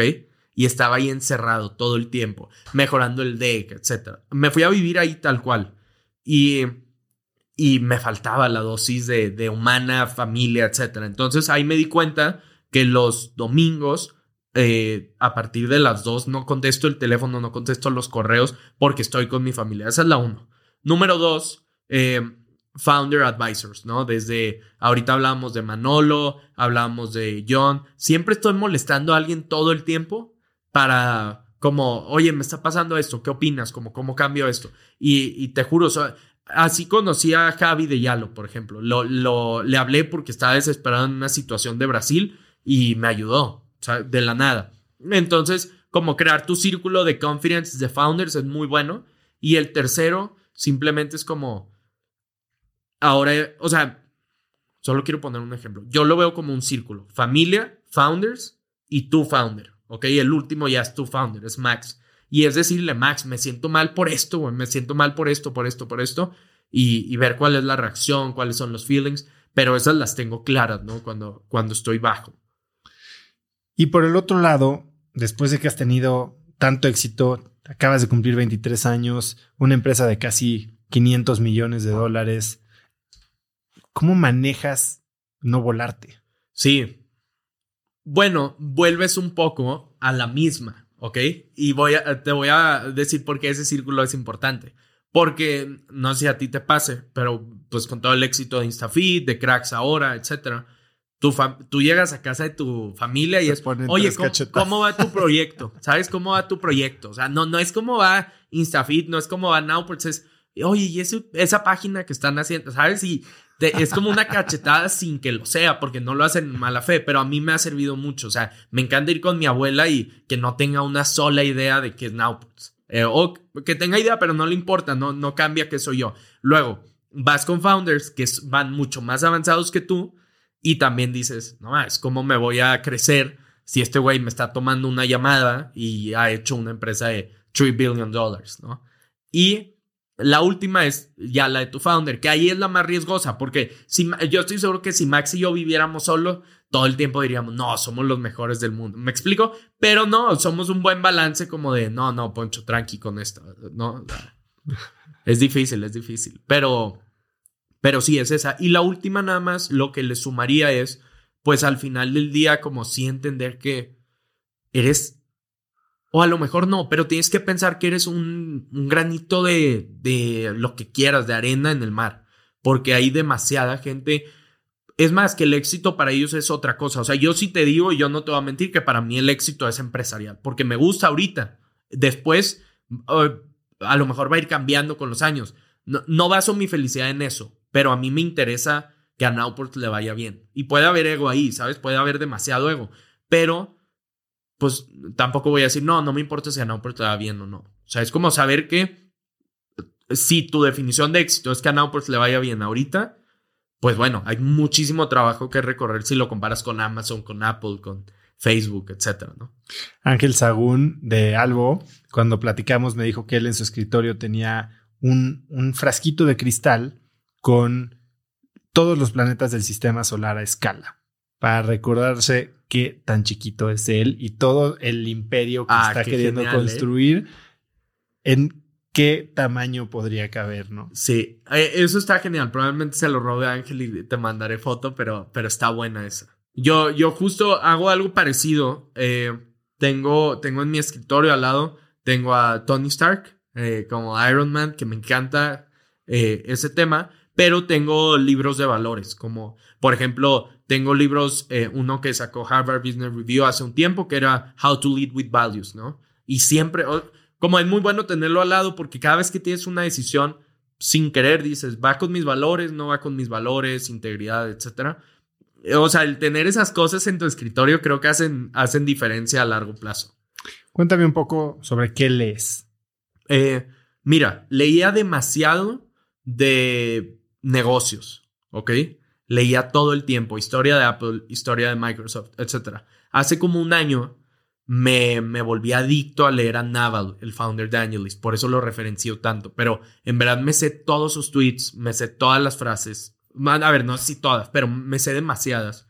Y ha cambiado mucho mi pensamiento a, ahora solo trato de leer dos cosas, ¿no? Eh, una, cosas que te ayuden a ti a ser mejor, o sea, cómo lidiar con la inteligencia emocional, cómo lidiar con esto, cosas muy, muy soft, por así decirlo, pero que ayuden de valores, eh, cultura, eh, mejora de hábitos, por eso me interesa leer Haz lo que importa, etcétera. O sea, esas me interesan mucho. Y del otro lado, las cosas técnicas. Estoy leyendo ahorita un poco de regresión lineal, etcétera. En verdad, soy muy malo, solo trato de mejorar en eso, ¿no?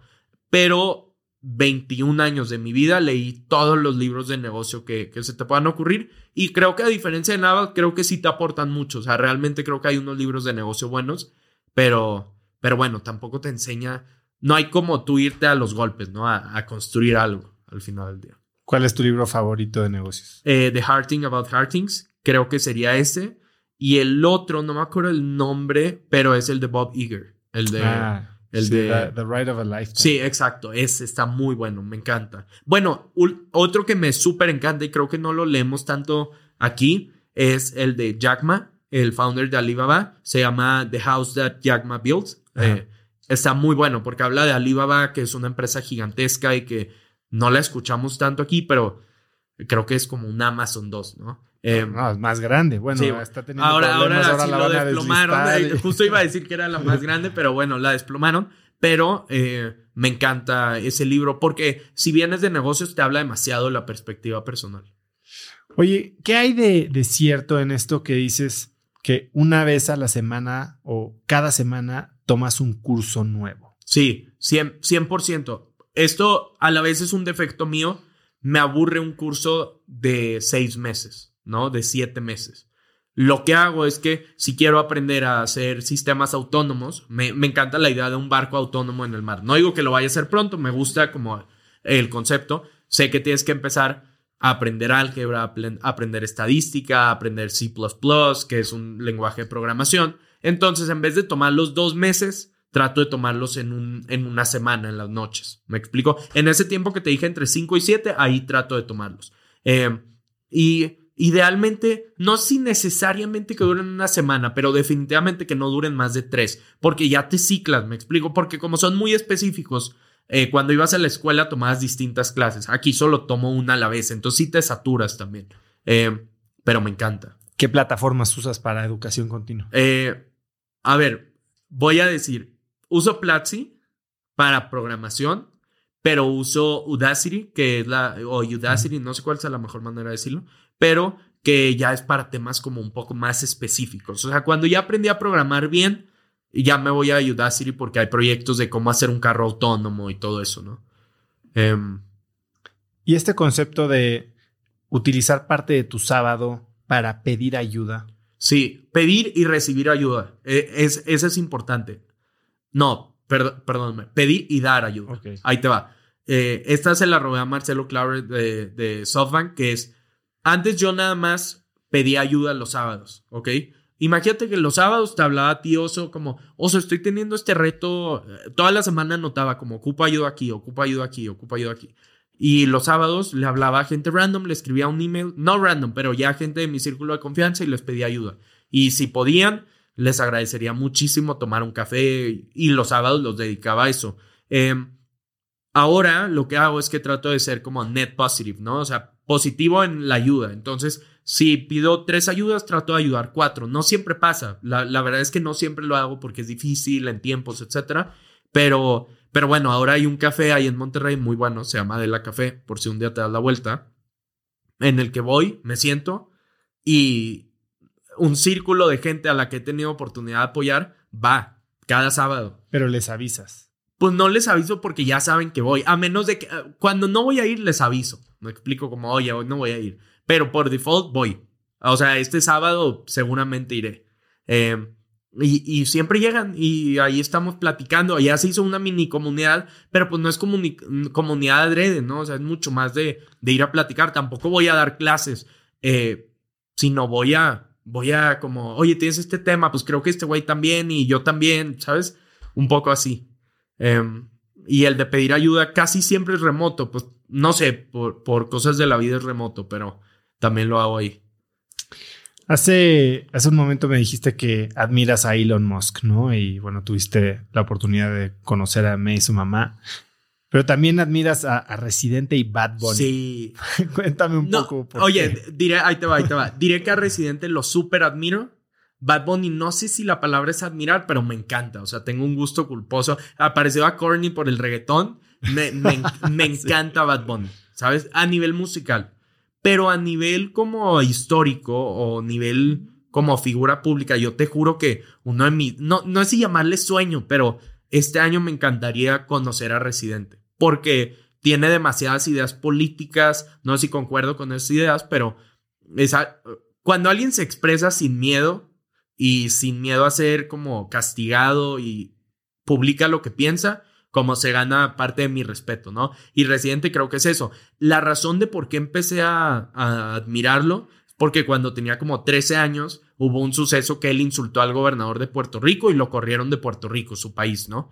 Y ahora volvió a hacer lo mismo, pero su el gobernador de Puerto Rico renunció al cargo, ¿no? Si recuerdas, hace como dos años.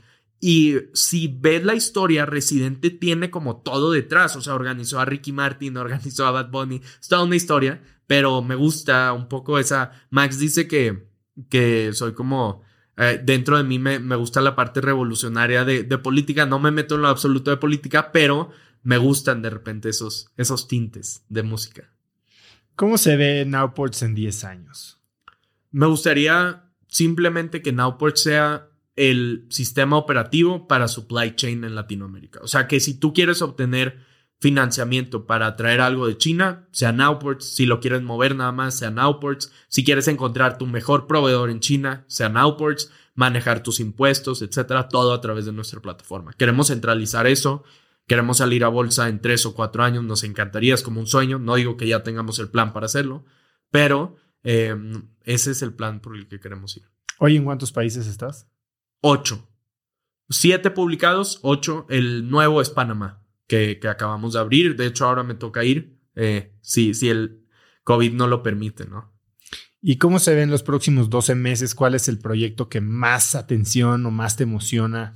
Mira, queremos mover en nuestra plataforma más de 5 billones de dólares de productos, ¿no? O sea, que, que se importen a través de Nowports más de 5 billones de dólares. Eh, este año. Sí, este año. Y creo que vamos en camino a eso. Ah, obviamente mucho camino que recorrer, estructurar la empresa, etcétera, pero podemos hacerlo. Y eh, idealmente posicionarnos en Brasil, que es algo donde hoy en día no estamos, porque llegamos hace poco, falta mi engagement, falta el engagement de los líderes de, globales que, que nos asentemos en Brasil al 100%, ¿no? Y con tener Brasil y con mover 5 billones de dólares en nuestra plataforma, creo que vamos a estar satisfechos, no satisfechos, pero un poco felices con eso. Poncho, ¿cuál es el miedo que estás tratando de vencer hoy? El miedo es... Uf, el número uno es al síndrome del impostor. ¿Y a qué voy? Creo que sí me afecta emocionalmente mucho, o me afecta mucho emocionalmente, perdón, eh, el saber que soy la persona con menos experiencia, no te digo en, de mis direct reporters, pero de 70% de la empresa, 85%, o sea, si quitamos a nuestro equipo de Inter, probablemente soy. Entonces, ese es el miedo número uno, porque creo que cuando lo logro vencer, en momentos lo logro vencer bien, ejecuto al 100 y, hago un impacto 10x en el equipo. Pero no siempre amaneces así, hay veces que amaneces como eh, un poco más caído, etc. Creo que ese es el miedo, y uno más tonto, pero que voy a contar, eh, quiero hacer escalar en montaña. O sea, pero escalar bien alto, ¿me explico? ¿Qué tan alto? Alto, alto, o sea, 50, 60 metros. Ves que en Monterrey hay. Ah, pero. Escalar, así. Sí, escalar en no Es alpinismo de altura, digamos. O sea, no quieres subir el Everest. Ah, no, no, no. No, bueno, voy a, voy a subir el pico de Orizaba en junio. Este que está alto, no es el Everest, claramente. son 5000 Sí, está bueno. lo quiero subir en, en junio, ese es el objetivo, estoy preparándome. Pero no, ahorita es un tema que no, no sé si alguien vio el documental de Free Solo. No sé si lo viste. Bueno, no lo puedo ver. O sea, no lo puedo ver porque veo las vistas y digo, no, es, o sea, eso es inhumano. Y es un miedo que estoy como venciendo. Bueno, hace poco Juan Pablo Álvarez, que no sé si lo Ok, conoces, sí. eh, se fue ahí en Monterrey a escalar con M. Morato de, de BF y tienen ahí una bandita de Ah, escaladores. Qué loco, ¿eh? Y, y están haciendo también como, según yo, sí están haciendo algo de free climbing. eh, increíble también. Sí. Entonces ahí Lo- si lo voy a buscar, sí, busca sí, Juan lo voy a Pablo decir. y creo que hay un buen club allá. Y si te gustó eh, Free Solo, échate uno que se llama El Alpinista, The Alpinist. Ah, bien, no lo he visto. Eh, es este también cuate que hace solos, pero en hielo. Ah, no. Eh, free solos. ok, eh, se suena a un, a miedo más grande. Eh, está también buenísimo. Y de la mano de estos retos de escalar, yo también traigo la, la ¿Cuál espinita. Eh, pues vamos a hacer, digo, vino hace unos días Viri Álvarez, que Ok. Viri Álvarez es una alpinista mexicana que trae esta Qué idea genial. de escalar los 14 picos arriba de 8000 Ah, metros. bien. ¿Ya, ¿Ya viste el documental Sí, de ya lo 14 vi, ya lo vi. Y, bueno, a ver, Ella lo va a creo hacer. que ya la vi a ella como contándolo. Bueno, ella ya estuvo aquí en el programa, va a salir la semana que entra y bueno, trae este rollo y bueno, nos va a acompañar ahora con Cracks Mastermind al Nevado de Toluca, pero baby steps. Oye, ¿cuándo es? Vamos a ir el 24 de febrero y estás invitado. Ok, yo me apunto 100%. Y ya lo dije en, en micrófono, entonces Bueno, yo me pues, apunto. Estás invitadísimo. Eh, ya dijiste cómo se ve Nowports en 10 años. Tú Sí. tienes 23, a los 33, ¿cómo te ves tú? Eh, me gustaría, una, que Nowport siga siendo como esa high growth company. Eh, probablemente no voy a ser la persona, la mejor persona para estar ahí en, eh, como, como CEO, pero en la posición que me gusta estar, me gustaría estar involucrado. No importa si es en el board, no importa si es como developer, pero me encanta la misión de Nowport y creo que va a tomar más de 10 o 15 años, ¿sabes? Para, para cumplirla. Eh, incluso un poco más. Nosotros calculamos que 22, 23 años con la economía de Latinoamérica podemos llegar como al punto en el que queremos. Pero bueno, eso es algo. Y además me encanta la parte de, de la posibilidad de angel investing. O sea, es algo que, que me apasiona. He empezado a hacerlo eh, muy, muy temprano, ¿no? O sea, solo he podido participar en unas. Eh, bueno, en pie directo también. Eh, Socio. Sí, som- somos socios. y algunas startups de Monterrey me ha tocado.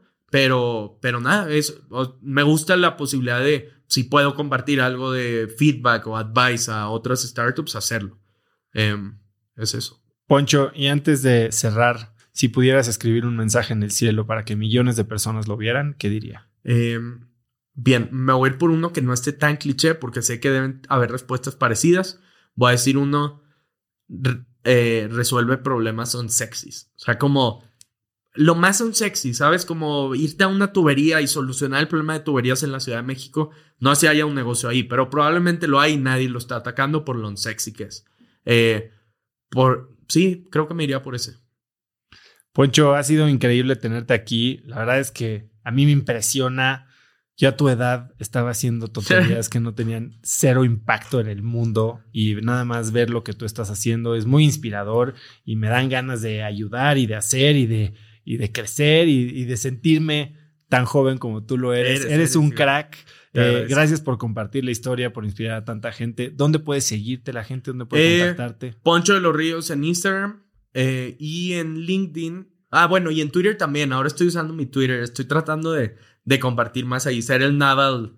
eh, se- ser una copia de Naval. No, es broma. Pero Poncho de los Ríos en Twitter y en LinkedIn Alfonso de los Ríos. Este, entonces, en esos tres, ahí estoy 100% disponible. ¿Algo que quieras agregar? No, más que agradecerte. Me encanta lo que hacen en Cracks y el libro. Ahora me lo voy a echar. Te lo Ah, vas a genial. echar y nos vamos a ver para el hike. Sí, así será el 24. Está bueno, Poncho, pues muchas gracias. Te agradezco. Gracias. Es impresionante lo que Poncho ha logrado aún siendo tan joven. Si te gustó el episodio, compártelo con alguien usando el link cracks.la diagonal 159. También sigue Cracks Podcast en Spotify y califícanos ahí con 5 estrellas como te lo pedí al inicio y suscríbete en YouTube o iTunes y también en iTunes nos puedes calificar para que más gente nos encuentre. Mencióname en Instagram o Twitter con la lección que más te llevas del episodio de hoy como arroba osotrava y no olvides mencionar y saludar a Poncho en Instagram como arroba Poncho de los Ríos. Episodios. Puedes encontrar links a todos los recursos que mencionamos el día de hoy, Poncho y yo, en cracks.la diagonal 159. Y antes de irte, quiero recordarte que ya está disponible mi libro Haz lo que importa, en el que te enseño el método DMS de productividad y diseño de vida. Y puedes adquirirlo en Amazon México, Amazon Estados Unidos, escucharlo en Vic en audiolibro o comprarlo en hazloqueimporta.com. Y segundo, no olvides registrarte para recibir mi newsletter Viernes de Cracks, que es un correo muy corto que mando cada viernes con 5 tips, artículos, libros, gadgets, frases o cosas que encuentro en internet y que creo que pueden ayudarte a tener una vida más productiva o al menos a empezar una conversación interesante este fin de semana. Si quieres recibirlo, solo tienes que ir a cracks.la diagonal viernes, registrarte gratis y muy pronto estaré en tu inbox. Eso es todo por hoy, yo soy Osotrava y espero que tengas una semana de cracks. Este episodio es presentado por Vic. Si me conoces, sabes que soy un consumidor voraz de audiolibros y que he probado todo tipo de aplicaciones para seguir nutriendo mi mente mientras manejo o mientras corro o hago ejercicio, pero sin duda, por mucho, Vic es mi favorita. Con Vic puedes convertirte en una máquina de aprendizaje porque con solo 15 minutos al día puedes leer más de 12 libros al año. En Vic tienen más de 250 mil títulos y puedes escuchar resúmenes de bestsellers en menos de 15 minutos o libros completos, incluido mi libro Haz lo que importa, así como mis Vic originales como Cómo combatir el síndrome del impostor. Vic, por ser escucha de cracks, te regala 7 días de prueba y después contenido ilimitado por solo 167 pesos al mes en un pago anual de 1.999 pesos al suscribirte a Vic. Simplemente ve a cracks.la diagonal Vic. Vic se escribe B alta E E K.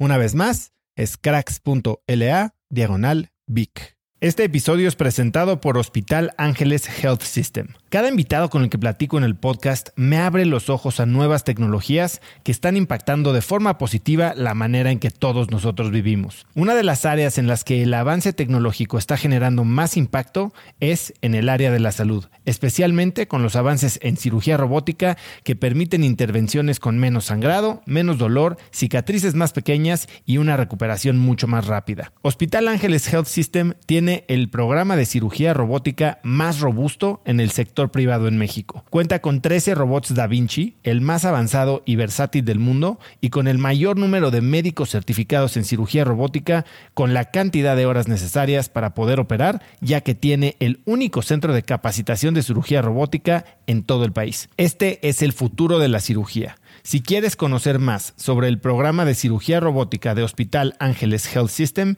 y ver el directorio de doctores, visita cracks.la diagonal ángeles. Una vez más, es cracks.la diagonal ángeles. Consulta a tu médico.